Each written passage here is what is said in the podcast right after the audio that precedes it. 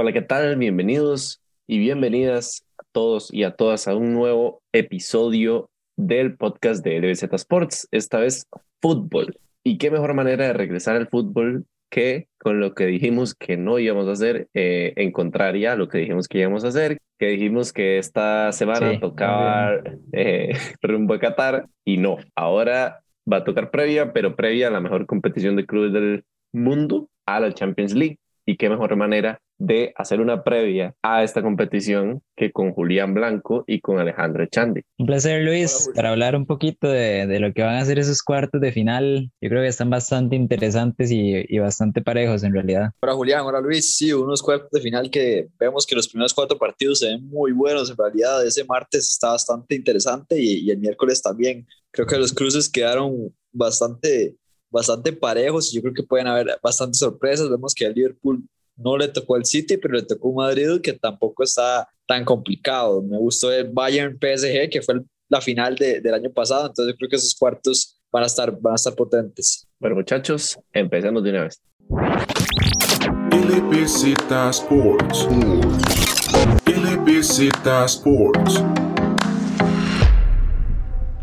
¿Qué les parece entonces si empezamos con los partidos del día martes, que son Real Madrid, Liverpool y Manchester City contra el Borussia Dortmund. Creo que las dos series están parejas dentro de lo que cabe. Eh, una se decanta un poquitito más para un lado, que es la del City, y la otra es la más pareja. Entonces empecemos con la del City, que tal vez es la menos atractiva de momento. Bueno, para, para comenzar con ese partido, a mí me gustaría dejar claro que el Dortmund tiene que aprovechar que todavía tiene a Haaland Vemos que ya Alan fue a España, ya fue al Barcelona, ya fue al Madrid. Dicen que anda en Inglaterra también, anda con todo lado con su representante para ver qué equipo se siente, en qué equipo se va a sentir mejor la próxima temporada, porque sabemos que todos los grandes de Europa lo van a buscar. Entonces yo creo que prácticamente es un hecho que Haaland está en sus últimos partidos con el Dortmund y el Dortmund lo tiene que aprovechar porque es su mejor jugador, es su mejor jugador en mucho tiempo. Yo creo que es su mejor jugador desde que estaba Aubameyang, que era una eminencia en el Dortmund que no lo ha sido así en, en Arsenal, pero un Haaland que se ha convertido en la figura de este equipo totalmente. Yo creo que es, o sea, en este momento creo que no hay ningún club de Europa que dependa tanto de un jugador como el Dortmund depende de Haaland.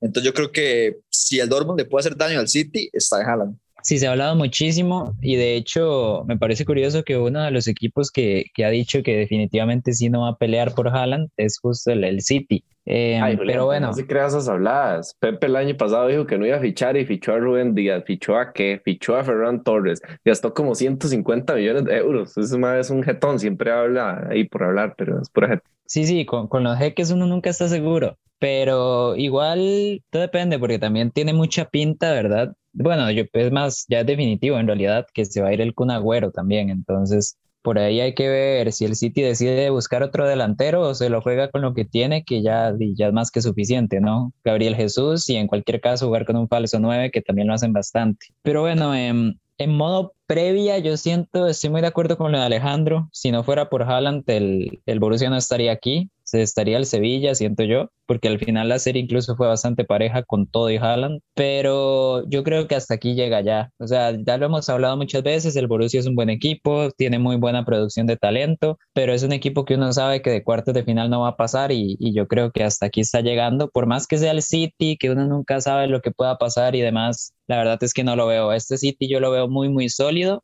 eh, no tiene ninguna baja así preocupante, ningún jugador importante que vaya a faltar en el partido y, y yo creo que sí se va a llevar la serie sin mucho problema. Eh, obviamente el punto fuerte es, es Haaland, desde que llegó el nuevo entrenador, que es interino, siento que encuentra un poquitito más de solidez en la defensa, que vamos a ver, la defensa no es sólida para nada, eh, pero se regrupa un poquitito mejor, tira a Emre Chan muchas veces de central y eso le viene bien, le da mucha salida, que es yo creo que lo que más le costaba a esa zona baja del Dortmund y sea un poquitito más ordenado. Eh, y en cuanto a, los, a, a, las contras, a los puntos débiles de este equipo, eh, si hay un partido que le cuesta encontrarse eh, a sí mismo, digamos, en, en el partido, siento que eh, no es este equipo que le puede dar la vuelta a la situación. A menos de que Haaland llegue y se encienda y marque un gol, es un equipo que le cuesta mucho nadar contra corriente y obviamente el otro punto débil que le encuentro yo es la defensa y el portero, tomando en cuenta al portero como defensa también, que yo siento que Balón es... parado sobre todo, Luis. Sí, es, es muy endeble. Balón parado es terrible.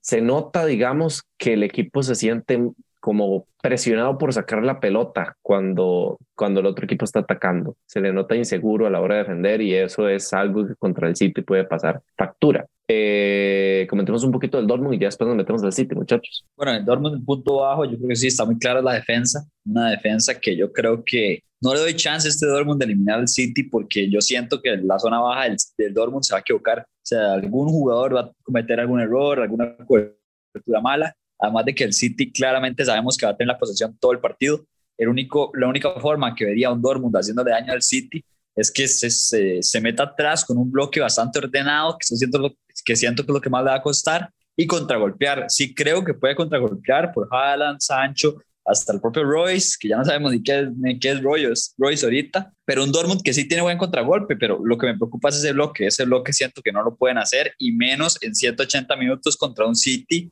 que tiene todas las variantes del mundo.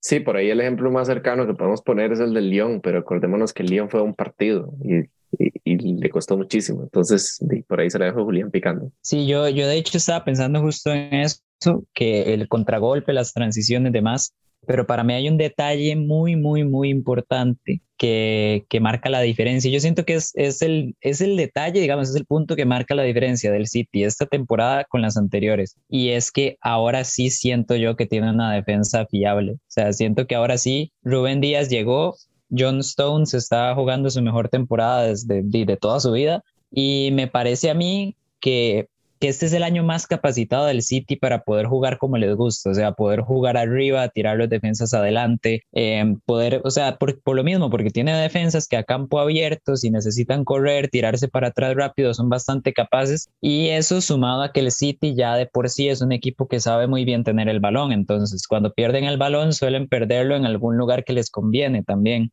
Entonces, para mí el Borussia tal vez tendría chances, ¿verdad? Porque, como digo, sigue siendo el City, pero el problema es que este City sí me parece muy sólido y sí me parece un equipo lo suficientemente armado, ahora sí, o con la suficiente capacidad defensiva para poder aguantar y, evitar algún susto, al menos contra un equipo de este calibre como el Borussia.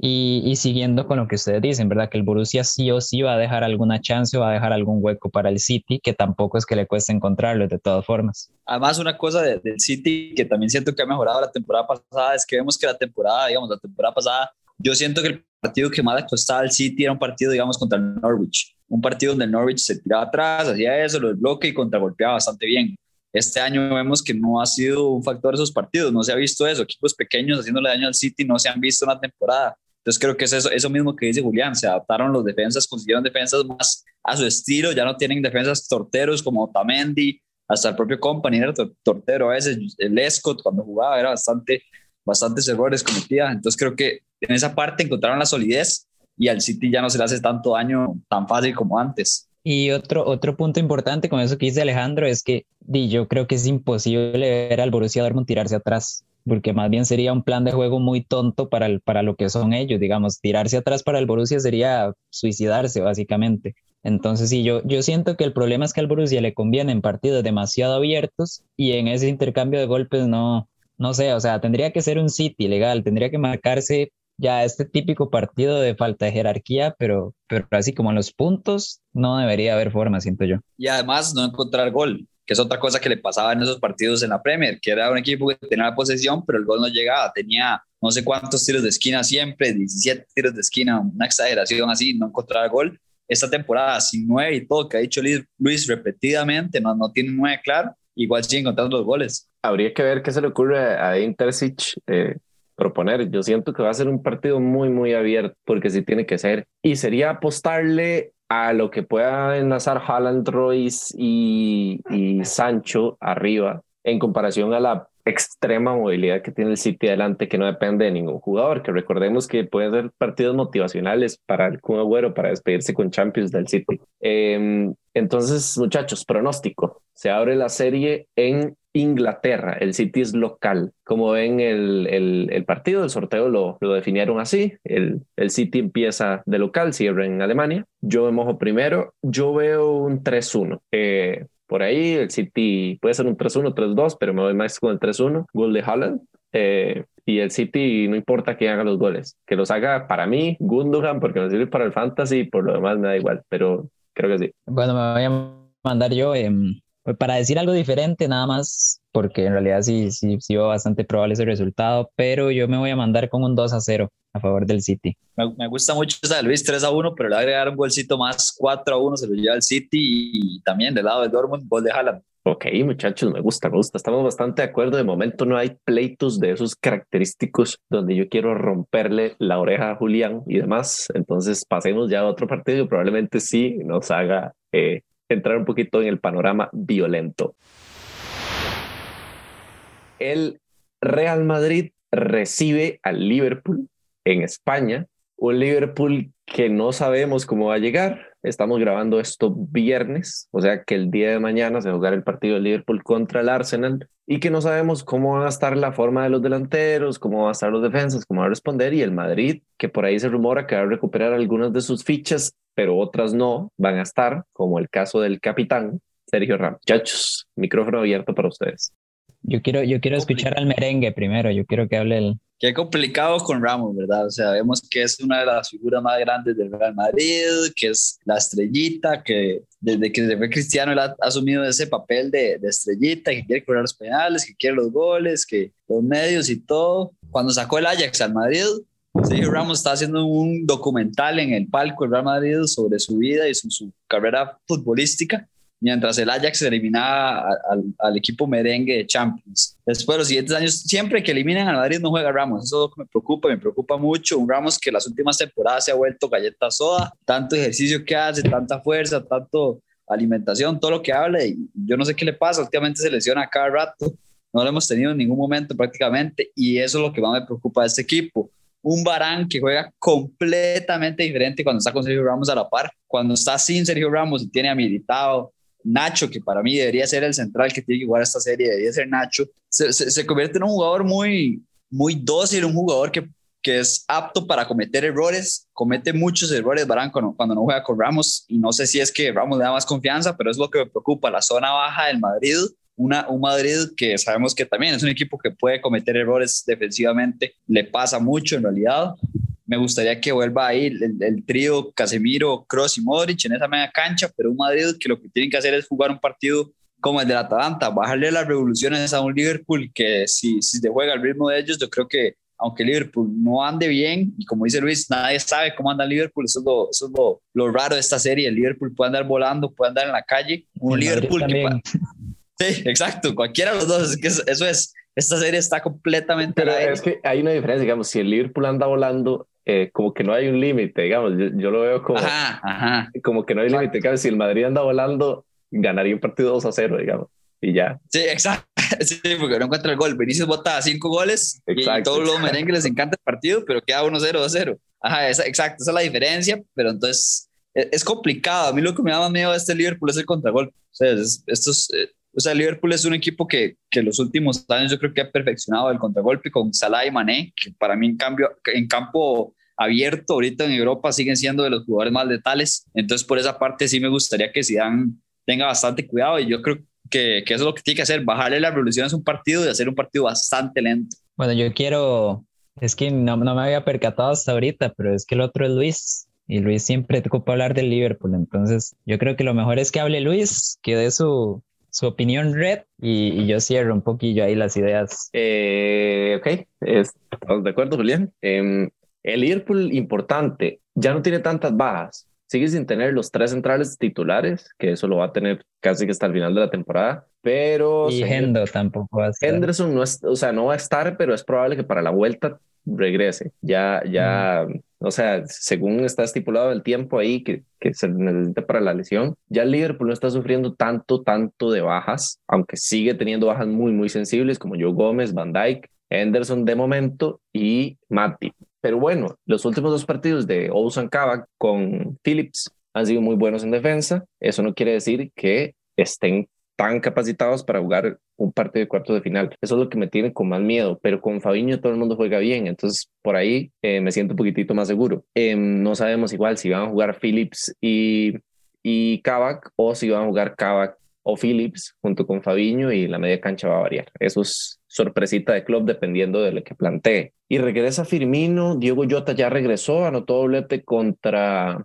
no me acuerdo contra quién, pero con la selección de Portugal. Y eso habla de que ya un poquitito se van encontrando su mejor forma, eh, por lo menos los, los que venían regresando de lesiones. Eso me tranquiliza un poquito. Ahora, lo que me tiene dudando es exactamente lo que estábamos hablando antes. No sabemos cómo va a venir el Liverpool. Es una situación muy ah, difícil de analizar, porque vamos a ver, no hemos visto el partido contra el Arsenal. Si gana el Liverpool por goleado, si pierde, nosotros no sabemos. Entonces, de momento es un poco incierto. Lo que yo pronostico en este primer partido es un Liverpool apostando mucho a eso, a la solidez defensiva, como lo vimos contra Leipzig, tal vez en el primer partido, eh, que no sea este Liverpool que tenga la posesión, que no sea este Liverpool que intente ir tanto al ataque, pero sí que sea un Liverpool que esté muy bien replegado, aunque no esté tan atrás, que tenga un bloque muy, muy bueno acompañando los centrales Fabiño eh, y con muy buen recorrido de los dos otros mediocampistas para dispararse en la contra y también, como siempre, Liverpool tener un poquitito la pelota. Em, veo la serie inclinada para el lado red, la verdad. No sé si es por mi color o por nada más, pero vamos a ver, es contra el Real Madrid, el equipo más ganador de la historia de esta competición y no se puede descartar para nada que el Madrid es el que salga a llevar la batuta del partido. Entonces, no sé qué pensar. O sea, me gustaría analizar más a profundidad el Liverpool, pero es que, como digo, no se puede porque lleva mucho sin jugar y todavía no hemos visto el partido el fin de semana. Eso le sirve, Luis, al Liverpool, en realidad, de que el Madrid yo siento que sí tiene más presión en salir, con la batuta. O sea, que, que, el Madrid sí siente presión de que tiene que poner el tiempo de juego y tiene que proponer más, por así decirlo, y el Liverpool en realidad es un equipo que le sirve bastante bien esperar al rival. Hay otra cosa que me gusta, que ya es lo último que voy a comentar, que recordemos que Allison venía en un muy, muy, muy mal momento, que Thiago no se había encontrado en su forma, que Firmino estaba pésimo también, que Mané estaba pésimo también, que Salah en los últimos partidos no había estado muy, muy, muy metido. Y el parón de selecciones le ha dado la oportunidad a Liverpool de quedarse con sus jugadores, eh, por lo menos con los jugadores de la,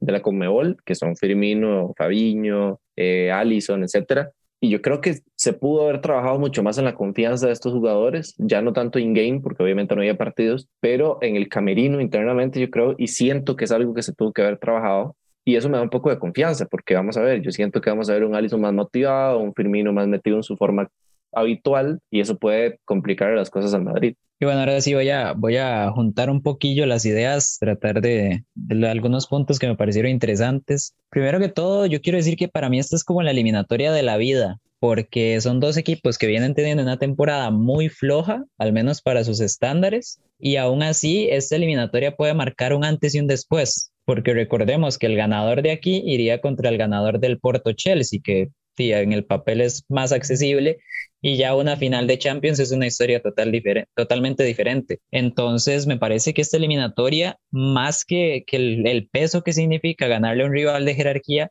al mismo tiempo abriría un un mundo nuevo de oportunidades en una temporada tanto para el Madrid o para el Liverpool que está siendo bastante, bastante complicada. Pero bueno, vamos con ahora sí con ciertos detallitos. Para mí en el Madrid hay un tema y es que Valverde y Cross en este momento son duda. No estás, o sea, lo probable es que Cross sí pueda estar eh, y que Valverde no, pero todavía no se está 100% seguro. Y yo creo que si Cross no está, ahí sí se le puede voler bastante al Real Madrid. Yo creo que ya sin Cross, ahí sí yo ya mejor el partido de ida ya sí lo veo complicado, siento que se irían perdiendo definitivamente. Y por el lado del Liverpool, como lo dice Luis, lo interesante va a estar en el Kavak Phillips. Eh, o si meten a Fabiño, el punto es que cuando juega Fabiño en mediocampo es otro equipo, totalmente, porque ya Thiago se acomoda y demás. El punto es que yo no sé, un Kavak Phillips marcando a Benzema. Ahí es donde me quedan las dudas porque Benzema ahorita está jugando un nivelazo. Entonces, por ahí yo siento que esta eliminatoria, más allá de jugadores, porque calidad hay muchísima, yo siento que es una eliminatoria de Zidane y Klopp, al menos, al menos en este primer partido. Yo siento que los entrenadores van a ser más importantes que nunca. Y ahora, para cerrar el punto, eh, al Real Madrid ya sabemos que le cuesta más cuando los equipos se le encierran por lo mismo que ya dijimos, porque le cuesta demasiado hacer goles y en cambio no le cuesta mantener el balón si lo, si lo presionan alto o cosas de ese estilo. Y algo que yo no me esperaba y que sí vi contra el Leipzig es que el Liverpool hizo un muy buen bloque medio. De hecho, bloqueó totalmente al Leipzig. El Leipzig se quedó sin ideas y al final se quedó prácticamente sin producir nada. Entonces me llamaré. Julián, y presionando la salida. Pero hay, otra cosa. El, el, problema es que el Leipzig no tiene a Modric y Kroos, ¿verdad? Ese es el detalle. Entonces, a lo que yo voy, si el Liverpool presiona al Real Madrid, yo creo que el parte les podrían estar haciendo un favor. Por lo bueno es que son Modric y Kroos saliendo de presiones, por poner el ejemplo. Ahora sabemos que sabemos que va- Nacho ajá, exacto. A eso voy. Barán sí deja un poquito más de dudas. Ahí es donde digo que Klopp va a ser importante porque son decisiones que toma él. Pero yo siento que un bloque medio del Liverpool, tipo lo que hizo contra el Leipzig, pero obviamente adecuado al Real Madrid, y luego salir al, al, contraataque que dijo Alejandro, que es lo que más le preocupa, siento que por ahí podría estar interesante. Pero bueno, al final Klopp toma sus decisiones, ya sabemos que, que es bastante dado a sorprender eh, y también sorprende y Luis luego viene el viernes aquí a quejarse en el podcast, pero bueno, yo creo que, que ese sería mis, esa sería mi predicción del partido. Yo siento que el Liverpool se iba como a tirarse, tal vez esperar un poquito más y salir al contraataque y, y no jugar ese partido tal vez que al Real Madrid le gustaría. Vamos a tirar las predicciones, siento yo, y voy a mandarme yo primero.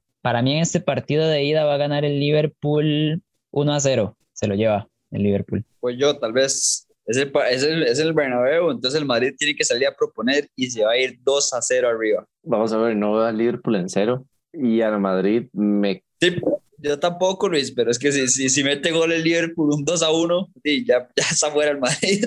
Ah, pero es que, vamos a ver, es que esta es la cosa. Yo siento que el Liverpool le viene mejor cuando cierra la serie de visita que cuando cierra de local.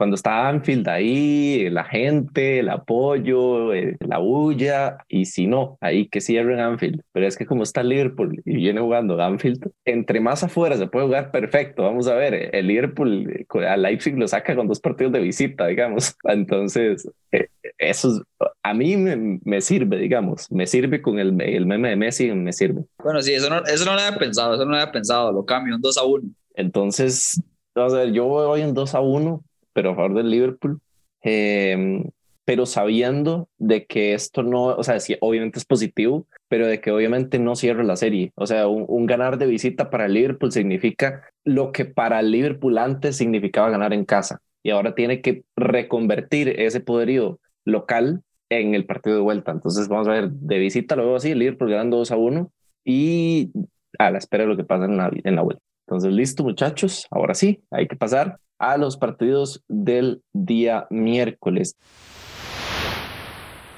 Dos partidos sumamente interesantes. De hecho, el miércoles es mi día favorito de, de Champions y gracias a la universidad no voy a poder ver los partidos, entonces agradecido con la UCR, pero no importa, como son eh, eh, desde la casita. No vamos a entonces- poder ver la clase, no vamos a poder ver la clase. Exactamente, como son desde la casita, una disculpa al, al profe de la primer clase del año, pero lo siento mucho, hay Champions. Entonces, eh, De bueno, la primera y segunda, porque la Sí, semana siguiente también, también. Entonces, muchachos, metámonos en el terreno del partido. Ok, empezamos con el del Porto y el Chelsea. Quería empezar por el otro porque a mí me hace más ilusión analizar el del Porto contra el Chelsea, pero da igual, empecemos con el del Porto y el Chelsea. Bueno, ahí empieza, empieza el blue ahora. Eh, um, vamos a ver, yo no creo, o sea, te estoy siendo lo más objetivo, estoy siendo objetivo desde mi punto de vista. Para mí el Chelsea es claro favorito y debería ganar la eliminatoria. Ya sé que lo dijimos contra la Juventus, lo tengo muy claro. Ya sé que el Porto ha venido haciendo una Champions muy buena, no solo la eliminatoria contra la Juventus, sino la fase de grupos también. Pero es que, o sea, el Chelsea desde que llegó Tuchel es otro. Es otro equipo. Para mí es el segundo equipo más en forma de Inglaterra, con diferencia. Y es que está invicto, o sea, desde que llegó Thomas Tuchel, el equipo está invicto, eliminó al Atlético y lo hizo bastante fácil, o sea, lo hizo ver fácil. Y, y le toca el Porto, ya sabemos que el Porto es un equipo que se defiende muy bien y que sabe aprovechar, que tiene ciertas individualidades interesantes, pero que basa su juego más que todo en la defensa. Y el Chelsea, eh, la única baja que tiene es Kanté, y tampoco es una baja capital, porque si bien es un jugadorazo, el Chelsea puede jugar con Jorginho y Kovacic sin ningún problema, que ya lo ha hecho varias veces. Entonces, vamos a ver, Kanté es un jugador muy importante, pero repito, no siento que sea un jugador así insustituible porque no me parece el caso. Entonces, visto lo visto con el Chelsea y sabiendo que el Porto se va a adecuar al Chelsea, va a saber defenderse y va a causar uno que otro problema, aún así me parece a mí que este Chelsea está adecuando cada vez más a las piezas que tiene, cada vez los jugadores, los fichajes se sienten más cómodos y siento yo que si bien el primer, no, no, la eliminatoria va a estar muy cerrada, pero me parece que se la van a terminar llevando. Por mi parte, yo creo que este va a ser el partido más importante de, la serie. Es el partido donde si el Chelsea gana, yo creo que está muy complicado que el Porto le vaya a pegar de, visita a Stamford Bridge. Un partido donde creo que el Porto, como dicen ustedes, va, va a formar su bloque, va a ser un partido muy parecido a ese primero de la Juve, donde va a buscar que las oportunidades que hayan las concrete. Vemos que la Juve cometió errores, o sea, un, un Porto que en realidad en los partidos contra el City en fase de grupos prácticamente que no dio mucho. O sea, lo Sí, que estaba buscando era, era que no lo golearan, más bien. O sea, no Sí. propuso mucho. Ahí, ahí, perdón, Alejandro. De hecho, sí, ese, ese es otro detalle. Los, los, o sea, los errores o los regalos que le dio la Juve, yo no veo al Chelsea haciéndolos, la verdad. Pero Julián, hablemos de los regalos que le dio el Atlético al Chelsea. El Atlético no atacó en todos los dos partidos tampoco. Sí, pero es que, o sea, Betancourt dio medio gol. O sea, dio un gol, digamos. No, y en el segundo partido, digamos, yo estoy de acuerdo con Luis en el primer partido. Para mí, o sea, pero yo lo expliqué en el podcast. Para mí, el primer partido del Atlético era, era el 0-0. O sea, es- jugaron específicamente el 0-0. Y en el segundo partido, yo, como colchonero también, yo considero que el Atlético trató de jugar un partido ofensivo y nunca pudo. O sea, el Chelsea nunca lo dejó. Y ahí es a donde voy. Y Es- ahí es más, el segundo partido es el que a mí me marca. La importancia de la baja de Kanté, porque ¿quién no deja jugar al Atlético de Madrid? No estoy de acuerdo. Es que yo no siento que, o sea, Kanté se juega un partidazo porque es Kanté, pero el punto, si usted se pone a ver las alineaciones del Chelsea, Kanté no es titular fijo para nada. Entonces, Es por algo. que no sea tan, tan capital. Sí, sí, y además de eso siento que no me gusta la dupla en realidad para este partido, me gusta la dupla de Jorginho y Kovacic porque no es como que el Porto ataca tantísimo, entonces no hay por qué poner a otro hombre de, de, de, marca en ese sector porque el Porto no siento que vaya a proponer tanto, el Porto va a llegar a ser un partido muy parecido al que le hizo la Juve y hay que ver si el Chelsea se equivoca, pero además de eso yo veo que el Chelsea tiene mucho más arsenal ofensivo que en ese momento tenía la Juve, que era nada más Chiesa. Yo me voy a poner la banderita eh, del Porto. Vamos a analizar un poquitito lo que puede pasar. Yo siento que el equipo del Porto es un equipo muy completo y ahí puedo discrepar con alguno. Eh, tienen buenas fichas en defensa, un, un, una variante entre experiencia y juventud. Eh, me gustan los laterales, tiene mucho sacrificio y los contenciones también. O sea, baja mucho y tienen mucha salida. Eh, el medio campo está muy bien, con Sergio Oliveira, que ya conocemos, que es la figura de este equipo. Y en ataque me gusta, tiene varias opciones. Tiene Marega, eh, Taremi, que está expulsado, pero por ahí puede aparecer Luis Díaz. Es un equipo que, vamos a ver, no tiene una banca tan profunda y un equipo lleno de estrellas, pero creo que para lo que juega es un equipo que está bastante bien armadito y está muy completo. Problemas, que son cuartos de final de la Champions y que se enfrentan al Chelsea. Estoy de acuerdo con ustedes, este es el partido más importante. Creo que el Porto tiene que salir a hacer un, partido casi que perfecto defensivamente y apostarle no necesariamente a anotar. O sea, en esta serie no es necesario anotar en el partido en casa, pero eh, sí evitar que el Chelsea anote o se lleve algún tipo de ventaja y creo que también tiene arsenal para ir a atacar. Estamos tildando mucho el Porto de un equipo defensivo y realmente no es un equipo tan defensivo. Se, se, se para bien en el bloque. Eh, tiene la mayoría del tiempo que juega contra un equipo superior. Eh, tiene esa carta de jugar atrás, de, armar su bloquecito y, y tirarse, pero no es un equipo que le guste tantísimo jugar a la defensiva. De hecho, vamos a ver contra la Juve apuesta por ir al ataque, los cambios son ofensivos, incluso sabiéndose que con un gol estaban fuera. Es un equipo que le gusta proponer y no lo hace siempre porque las circunstancias y la calidad del otro equipo no se lo permite, pero creo que es un equipo que va a tener sus chances y depende de que también esté la defensa del, del Chelsea. Por eso reitero la importancia, por lo menos para mí, de Kanté, porque yo siento que este es un partido en el que el Chelsea no puede cometer errores defensivos porque el Porto va a tener muy pocas y ellos mismos lo saben y van a estar anticipando eso. Entonces, con Kanté se puede limitar mucho la opción, por lo menos en este partido, de que llegue tan claramente al ataque el Porto. Eh, y sin Kanté, bueno, hay, hay una apertura, digamos, en medio campo para esto, porque sabemos que Jorginho y Kovacic no son tan de marca. Entonces yo veo una serie muy abierta, por lo menos en este partido. El otro, dependiendo de este partido ya se, se puede determinar la serie en general, pero yo creo que si el Porto plantea bien ese bloque defensivo del que estamos hablando y no se guarda nada a la hora de ir a atacar, veo un partido muy peleado, un partido interesante. Por eso quería dejar este análisis para el final del podcast, pero eh, tocó. Este, entonces sí, eh, pero estoy de acuerdo, vamos a ver, Chelsea superior, viene con mejor racha, tiene mejores jugadores, es un equipo más pudiente, eh, tiene una filosofía de juego y tiene unos jugadores en cada rol de esa filosofía que les sirve muchísimo. Entonces siento que sí, el Chelsea es favorito, pero no quiero descartar al Porto para nada. Yo, bueno, voy a, voy a tirar yo primero la predicción. Voy a hacer, voy a, voy a arriesgarme igual que ya me he arriesgado un poquillo. Para mí no va a haber más de un gol en el primer partido y voy a decir un 1 a 0 a favor del Chelsea, pero, o sea, les digo, veo más probable un 0 a 0 que un 2 a 0, por ponerlo así. Pero voy a ponerle el 1 a 0 al Chelsea. Yo voy 1 a 0 también, pero a favor del Porto. Por mi parte, yo voy con un 2 a 0 de visita del Chelsea. Ok, decisiones divididas. Ale con más goles, Julián reservadito, yo reservadito, pero con cambios. Bueno, muchachos, y luego de una charla interna de felicitación a Julián por su entrada al equipo universitario, eh, que ya, ahora sí, ya que David ahí en el básquet estaba rajando de que no, que él era el deportista del club, sale Julián, saca pecho y dice, no, aquí hay futbolista para representar el LBZ Sports. Y bueno. Sí, próximamente Luis en FIFA y Alejandro en Jaxis. Sí, Alejandro, eh, sí, eh, por ahí andan diciendo que hay varios vertientes donde quiere meterse. El, el es que Alejandro, Alejandro tiene varios talentos. Es una de las cosas que... A mí me han dicho que Alejandro es bueno para tomar guaro, eso está interesante. Eso es buena, sí, eso es buena, pero, pero hay que ver, hay que ver, o sea, de todo se puede. Entonces ahí, por ahí, el está sacando la cabecita diciendo, bueno, aquí que, que, que no hay deportistas, que solo hay comentarios, ¿cómo que no hay deportistas? Ahí está Julián, está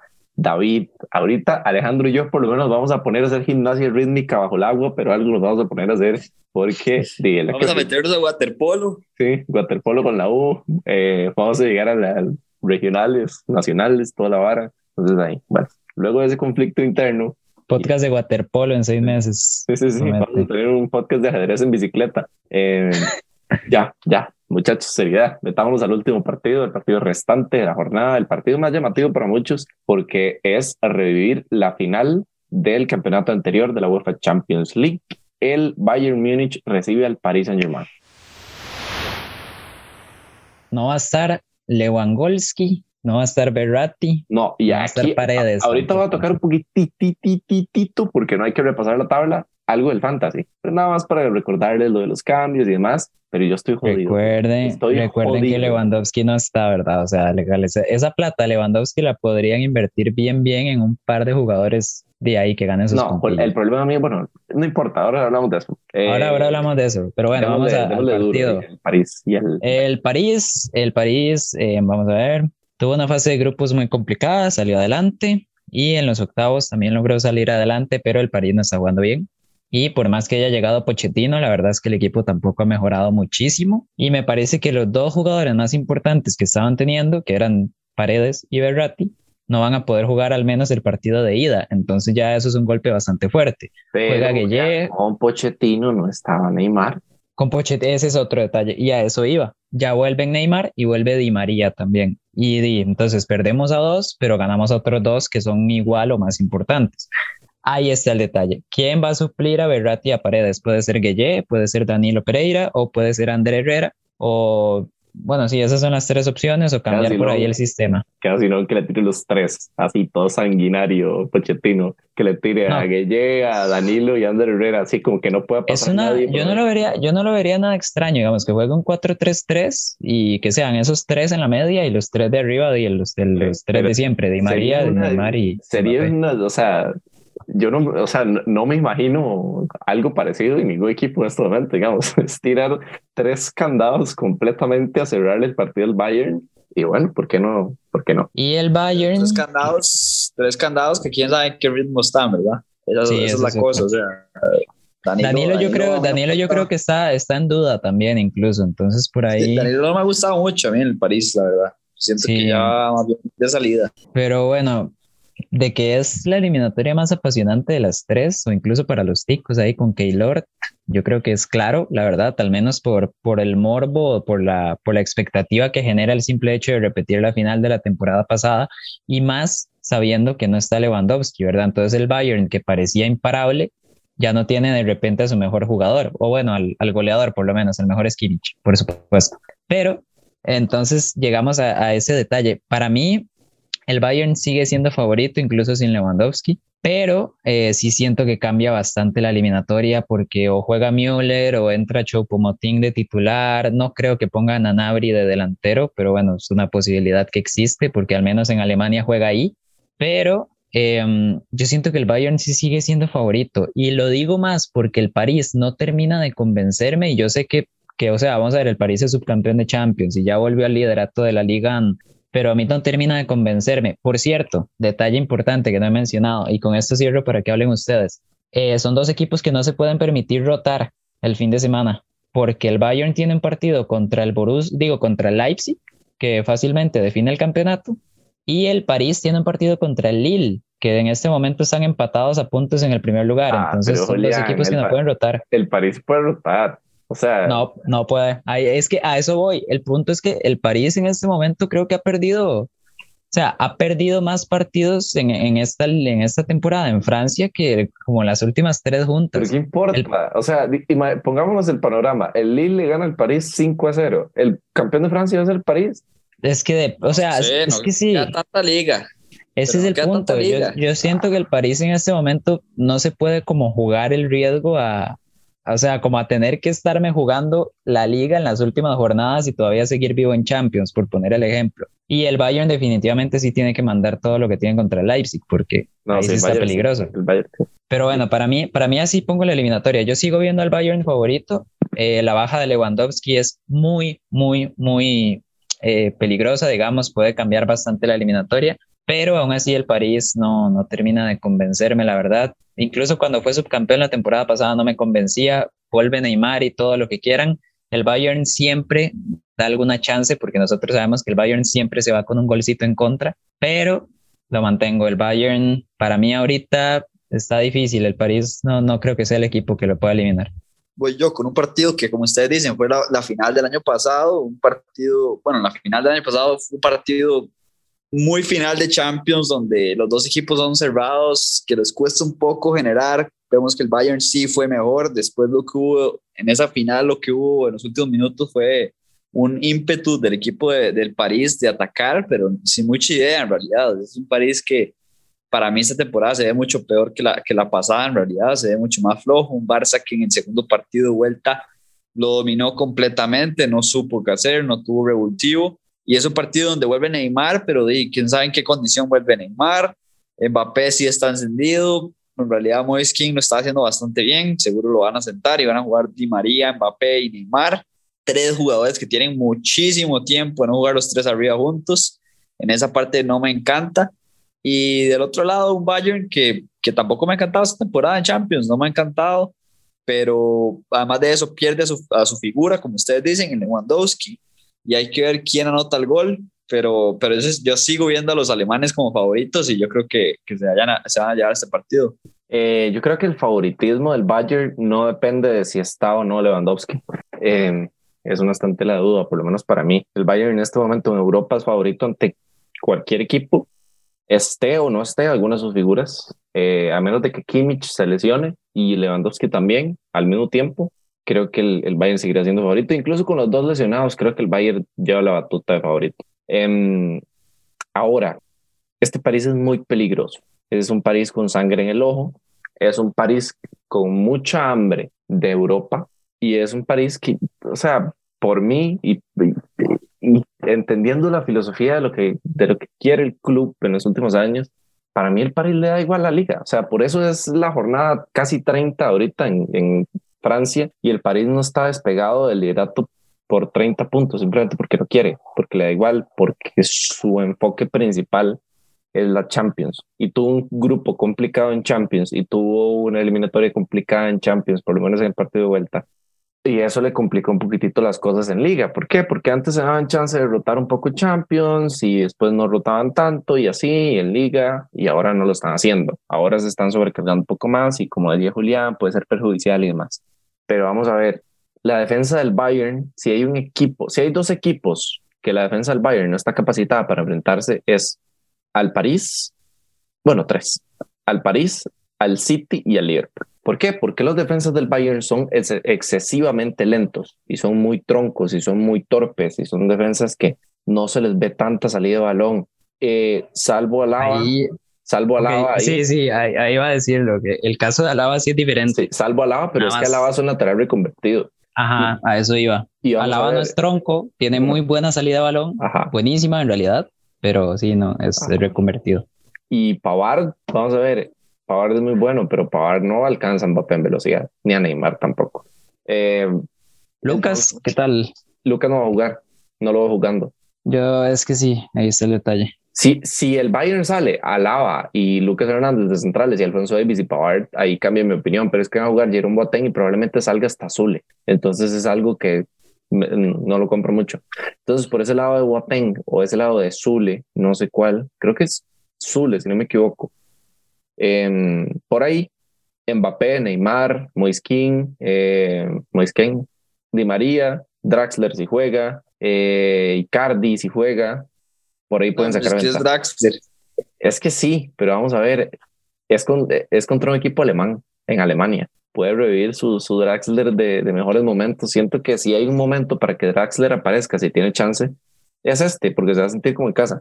Y vamos a ver, cambiamos un poquitito ya del lado del París, pero del lado ofensivo. Del lado defensivo, siento que el París está sólido, eh, no tanto como contra el Bayern, como para defender la, la delantera del Bayern, pero recordemos que no necesita estar tan, tan sólido porque su arma más peligrosa no va a jugar el partido. Entonces, por ahí es mucha ventaja para el París el que no esté Lewandowski, por lo menos en zona defensiva. Ya tenemos que ver qué es lo que hace generando juego. Eh, por el otro lado, tenemos un Bayern que ya comentábamos un poquito acerca de su falencia defensiva, pero una de las virtudes de esta defensa del Bayern es que juega muy adelantada y con tres laterales en el partido. Eh, tiene mucha profundidad. Eh, ya sí se enlazan Kimmich, Goretzka, eh, si juega Musiala, Müller, eh, Sané, Nauri, etcétera, puede llegar a ser un equipo muy, muy peligroso. Y creo que esto es lo que más debe cuidar el, el, el París, que no se enlacen los extremos con, con los laterales y mediocampistas que suban. Pero a la contra siento que el Bayern puede sufrir. Entonces, para mí el favorito es el Bayern, pero yo veo candidato el París, por lo menos para mí, lo que es mi gusto y lo que yo puedo analizar de la serie, mi candidato es el París. Eh, si hay un equipo, a contrario de lo que dice Julián, si hay un equipo que puede sacar a este Bayern Múnich, es el París. Entonces, la tiro ahí. Y bueno, después tiramos la predicción. Predicción, ok, la, bueno, bueno, lo, la voy a mandar yo entonces. Bueno, eh, lo que iba a decir es que muy parecido a lo que creo que iba a decir Julián, que es muy interesante la forma que lo ve Luis, que, que, el París es el equipo que más puede sacar a este Bayern, pero yo no lo veo para nada así. O sea, un París que no, para no, no, mí no, vamos a ver. El, el, equipo que más puede sacar al Bayern, no. Hay otros dos, tres, porque ahí meto el Real Madrid. Pero eh, eh, sí, el Real Madrid es porque el Bayern le da miedo jugar contra el Real Madrid, no por nada más. Eh, es verdad. Pero eh, a ver, o sea, a ver, no, no este, es el favorito. A este no Bayern, es el favorito. Y a este Madrid lo dudo también. No, no, no, Julián. El Bayern, el mejor Bayern de la historia de, de todas las épocas. El Bayern siempre le da miedo jugar con Real Madrid. Recordemos ese Bayern de Ribery, de Robben y de todas las estrellas. ¿Cuánto le costó pasar al Real Madrid? Nunca lo hizo, solo una vez en penales. ¿Y en qué terminó? Pero es que yo... Hay que fallar todos los penales, Kaká, Sí. Cristiano y Ramos seguidos. Sí, o sea, es un día inspirado de, de Robben y nunca más volvió a pasar. Pero es que más- es como ese cuando el- Madrid, ese Madrid no es este. Ah, Y ese Bayern no es este. Es que no, no, no, no, no, no. Es que es lo mismo. Ese Bayern era más fuerte. Sí, lo que pasa es que Mm. ahora los equipos están más malos. Igual mínimo para mí. Ok, pero X. El punto es que no es mi equipo favorito para, para sacar al Bayern. O sea, si la serie hubiera sido Manchester City Bayern, obviamente. Obviamente. Y, si ponemos otros equipos enfrente, tal vez lo dude. Pero es que yo siento que por el, el material que rodea este, este enfrentamiento, por ahí es donde siento que el Bayern puede, puede quebrar. Y justo en, en esta eliminatoria que, que está rodeada de tantas cosas. Es que para mí, para mí esta eliminatoria, antes de que se lesionara Lewandowski, estaba lista. Sea, yo no veía a este París compitiéndole, pero para nada al Bayern. En serio, no, no me está gustando lo del París este año. Siento que la identidad que tu, tuvo el año pasado la, la dejó botada. Siento que sí le va a costar mucho este partido y lo que puede salir adelante son, son figuras, destellos de, de, su, de sus figuras, Mbappé, Neymar, Di María, pero esa lesión de Lewandowski, eso es lo que, eso es lo que hizo, le hizo bien a, esta, a esta, este enfrentamiento de Champions porque lo puso picante, se le va el goleador al Bayern, un jugador que cuántos partidos le ha resuelto al Bayern, porque lo que más tiene es gol, Y el París, yo lo veo igual, lo veo exactamente igual. Tal vez lo que dice Luis es eso, tiene sangre en el ojo y ven inspirado por lo del año pasado, pero también lo veo bastante complicado. Y cuidado con El jugador Neymar más en inspirado. forma del París. Cuidado con Neymar ¿Ah? inspirado, porque Neymar inspirado es imparable. Sí, pero es que, es que no, no sé, o sea, la, la, final del año pasado no estaba para nada inspirado, no, no sé si va a estar inspirado este, este año, además viene de lesión, fuera de ritmo, no, no sé qué tan inspirado va a estar. Lo que me preocupa del París es que para mí el jugador que viene más en forma es Keylor, y no es bueno que para un equipo el portero sea el jugador en forma. Eh, dejémoslo ahí y me guardo un, un comentario ahí final para cuando mi predicción. Empiece, Julián, que usted dijo que quería empezar. Bueno, ahora sí, eh, yo quería mandarme la predicción. Para mí, eh, que me sigo arriesgando, muchachos. Hoy, hoy ando arriesgando, digamos, hoy ando tirándome. El, el ese Julián. 3 a 1 el Bayern. Dele. Voy yo, Luis. 2, 2 a 1, Bayern. Eh, vamos a ver, me remonto al partido Lazio-Bayern, que es el, el último comentario que quiero tirar. Em, 4-1, si no me equivoco. No, no me equivoco, 4-1. El Bayern hace tres goles provenientes de, de errores en la visita a Italia, con una Lazio diezmada. Pero Eh, aquí, o sea, o sea, antes de que continúe, yo quiero decir, Luis, ¿usted no cree que el Bayern de todas formas hubiera Suave, sido suave, capaz suave. de hacerles cuatro Julián, goles? Julián, déjeme terminar. Déjame terminar. Obviamente el Bayern capacitado para meterle 9 a la Lazio, totalmente. No lo discuto. Pero las que encuentran el partido son cuatro. Una generada muy bien, buen gol. Y otras tres, dos errores muy puntuales, otro error ahí en salida interesante. Y bueno, en defensa, vamos a ver, no vamos a decir que sufre, pero las dos o tres que tuvo Correa, que fue el que se inspiró, y una terminó en gol. Y en ese gol se vio muy mal la defensa del Bayern. Eh, ya en la vuelta, otra historia.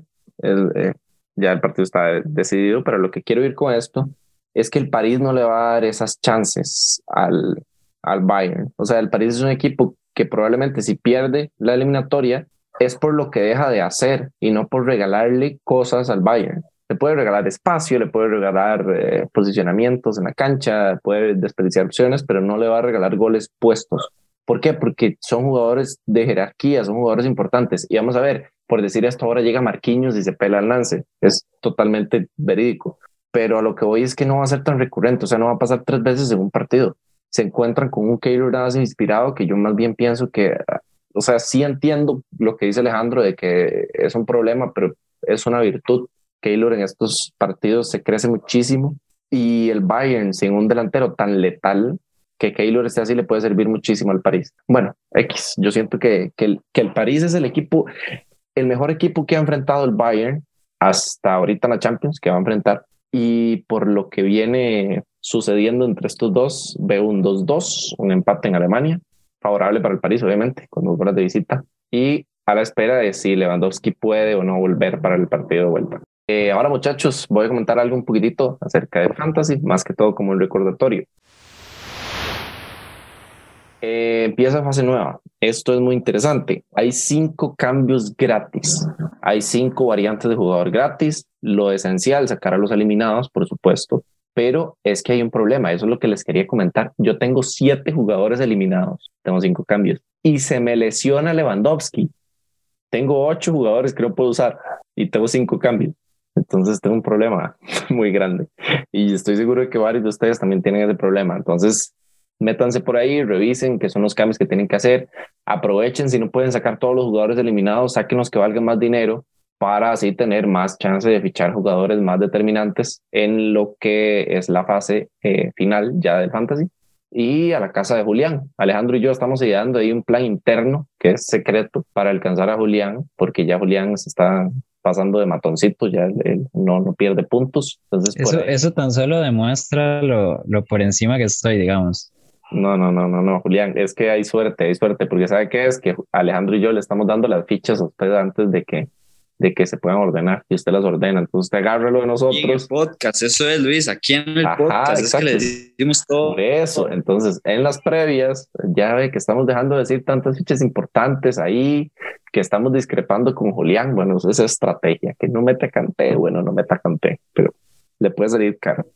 Eh, entonces, eso es recordatorio de que hay fantasy, recordatorio de que el fantasy se tiene que revisar y que es una jornada importante para el uso de comodines, por si tienen todavía, y tal vez el, el vigente campeón de, del fantasy quiera decir algo. Pues bueno, eso, o sea, la verdad aprovechen bastante bien eh, para que no les pase lo que les pasó a Luis, porque todavía quedan las semifinales. Traten de tener jugadores bien repartidos. O sea, tengan al menos un par de jugadores de cada equipo, eh, a menos que ya, o sea, sí, traten de tener al menos un par de jugadores de cada equipo para que eventualmente, llegadas a las semifinales, no tengan tanto problema en hacer los cambios porque si no ya después sí les pueden quedar seis jugadores y solo tienen tres cambios para la siguiente jornada, por ejemplo.